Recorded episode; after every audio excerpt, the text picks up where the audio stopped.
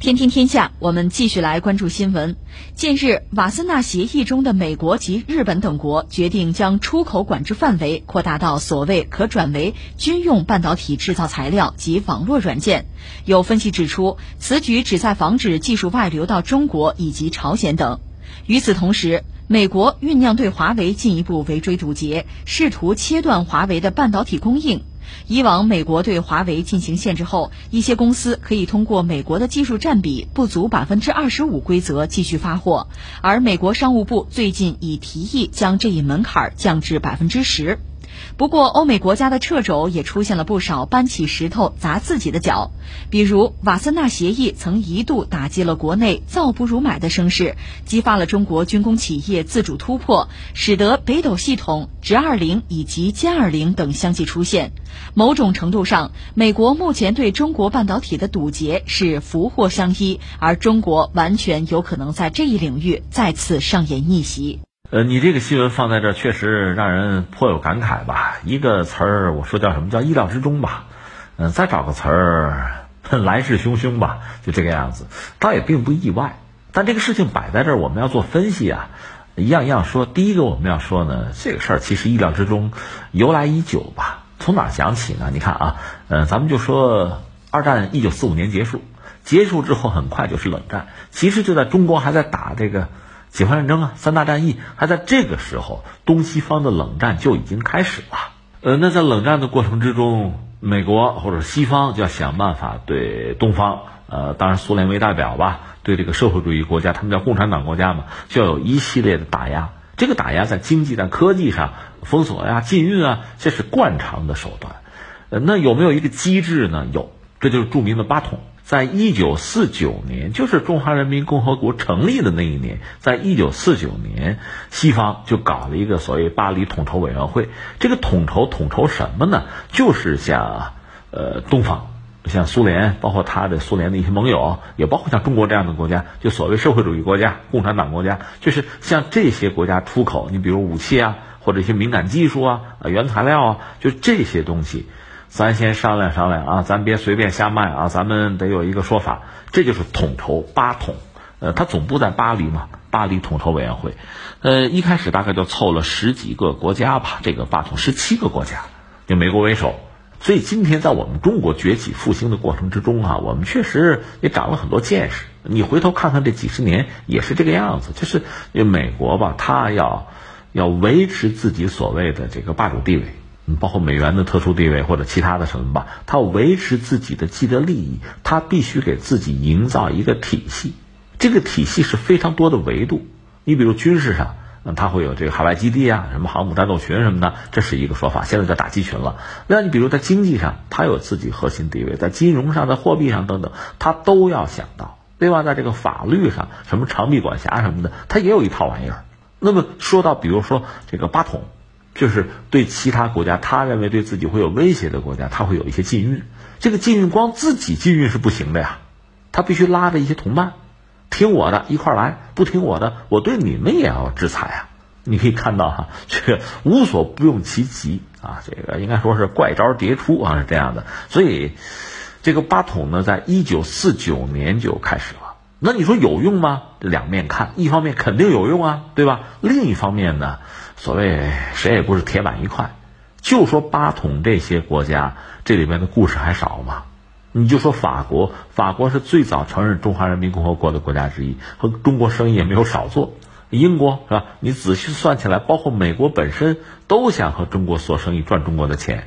它很多技术是军民通用的嘛，就这个钱啊，谁也不会跟他过不去。所以八统呢，有也发挥了一定的作用，但是呢，也不是铁板一块。有巨大的灵活性，我们加一个引号，而且混到最后，八统就混不下去了。因为苏联解体前后啊，就在苏联解体前，实际上八统呢，这不有很多禁售禁运的东西吗？已经大幅度的放开了，挣钱嘛。后来到苏联解体之后呢，其实八统存在的意义也就不大了，就逐渐的哈，那些禁运的物资啊，那个就那名单吧，逐渐的就删删删啊，到最后一九九四年，八统就宣告终结了。就彻底结束了。你看啊，呃，一九四九年八统成立，到一九九四年彻底结束，但是这个结束并不意味着就对包括中国在内啊这样一些社会主义国家这种禁运或者警惕啊，这里面有很多的是基于国家利益的、经济利益的，也有些意识形态的东西吧。接着搞，在一九九六年又搞了一个瓦森纳协议，这回这个参与的还多，呃，四十二个国家。所以你刚才我们说这来势汹汹就这个意思。你说新闻化国家不少啊，就是因为它是一个组织。因为参加了那个瓦森纳协定了嘛，这里面甚至包括谁呢？包括俄罗斯，你觉得有意思吧？因为俄罗斯改旗易帜了，理论上和苏联不是一码事儿了。而且一九九六年的时候，当时，呃，美国、俄罗斯，俄罗斯和西方的关系还好吧？当时啊，因为苏联解体不久嘛，整个俄罗斯国家比较衰败，在经济上对西方也有颇多的诉求吧。所以那个时候有一些项目，包括你说这个国际空间站。啊，一系列的项目不也是合作也搞吗？那现在谁能想到美国俄罗斯的关系是这个样子，就很有意思哈。计划赶不上变化，但是那个瓦森纳协定这就签了，一九九六年那个协定一直持续到现在，这也算是一张牌吧。所以美国就利用这个东西来整一整吧，对中国包括对其他国家，比如朝鲜什么的，那很多东西我不卖。那这里边当然尤其是涉及到中国，涉及到中国的高技术领域，比如说半导体这个领域。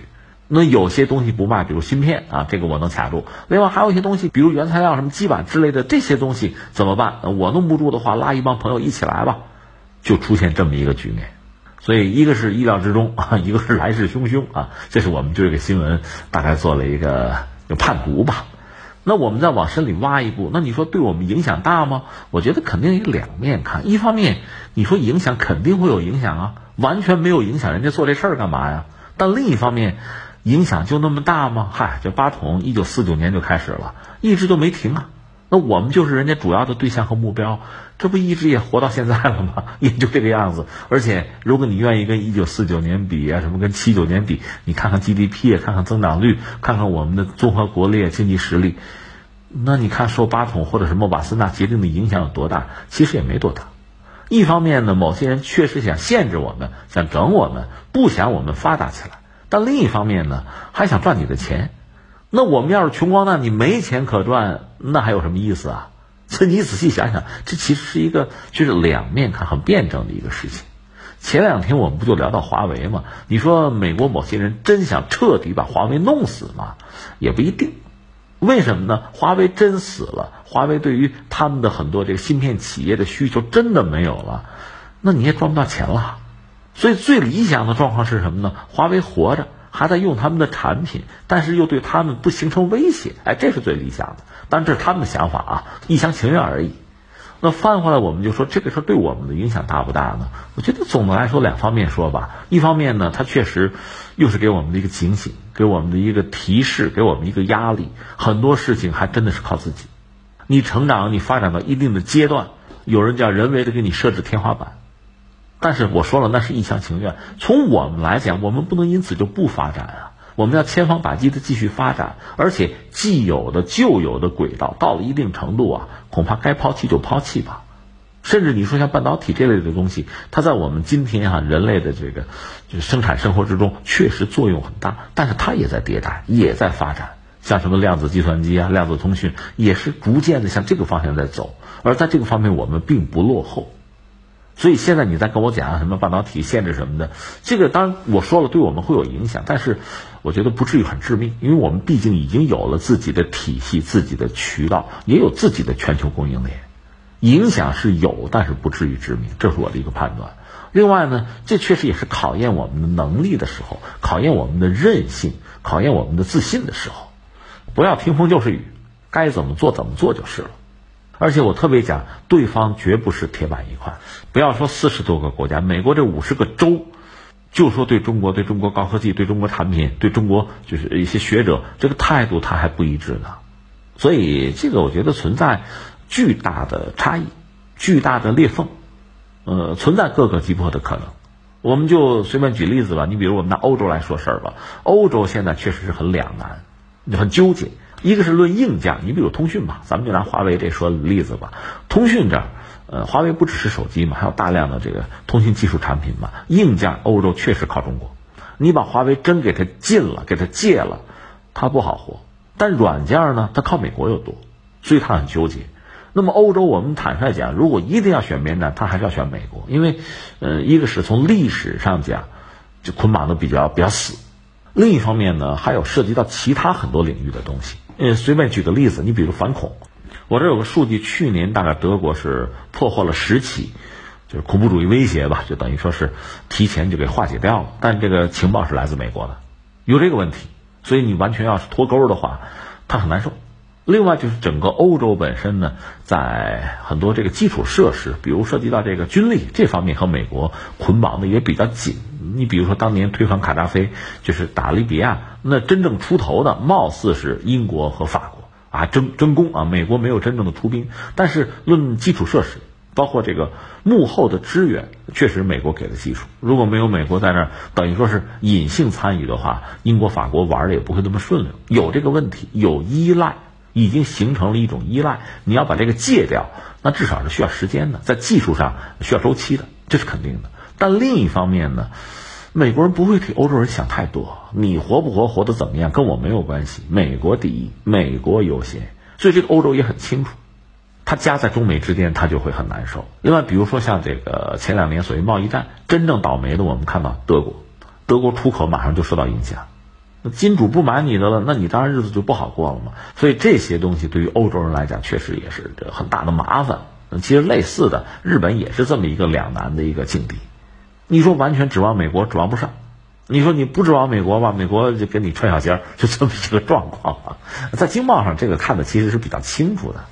所以再重复一下，我觉得不是铁板一块，具体问题具体分析吧。话说，在上个世纪八十年代，冷战在高潮的时候，日本居然向苏联还卖过那个九轴的机床，工业机床是用来生产核潜艇的螺旋桨的。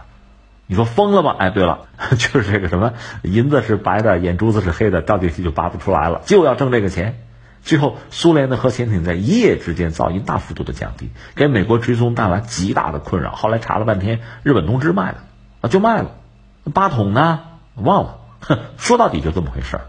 所以重复一下，对我们来讲呢，一个从未来看哈，我们发展啊、复兴啊、崛起的过程，其实大家也都清楚，永远不会是一帆风顺的。而现在这段时间确实是最要劲儿的时候，就像你说我们现在防疫抗疫哈，也是到那个最要劲儿的时候。这个时候确实需要我们坚持，需要我们的韧性。这个时候其实是最容易功亏一篑的，咬紧牙挺过去。我觉得这叫义理相通啊，是这个意思。呃，另外呢，确实也不要把对方看的是铁板一块，看的是法力无边，完全不是那个样子。历史告诉我们，这里边就是这个裂缝啊。啊，空隙啊非常之多，那这更多的是取决于看我们怎么样来应对，看看我们的技巧、我们的招数、我们的智慧啊、我们的算计，看的是这个东西。另外呢，确实要看到，呃，对方，你说四十多个国家这个松散、很松散的一个协定、一个联盟，大家各自有各自的诉求。刚才我们不是讲吗？俄罗斯还在里面，完全是因为苏联解体，他有机会进入这个协定。那么俄罗斯对中国的态度和美国能一样吗？可能一样吗？那恐怕是非常大的差别了。所以总的来说呢，还回到我们常说的那句话：把自己的事情做好。因为中国是一个大国，规模确实非常之大。呃，我们甚至可以叫做是人类历史里边的一个自变量。我们的变化会让非常多的经济体因应着我们发生调整和改变。所以对我们来讲，做好自己的事情是最大的事情。当然，这也包括我们的很多领域要有突破。最后，我还要说，这个世界我们看待它不是简单的一个很小的一个格局。你比如说，假设就事儿论事儿，那现在呢，像这个所谓瓦森纳这个协定是吧？涉及到四十来个国家，对中国真的有些东西不卖了哈，难不难受？或者多长时间能够度过，能够这个克服的，能够化解这个问题？这个是一个层面的东西，这个小圈子，你要把视野再放大一点，你还会看到什么呢？你可以看到前两天。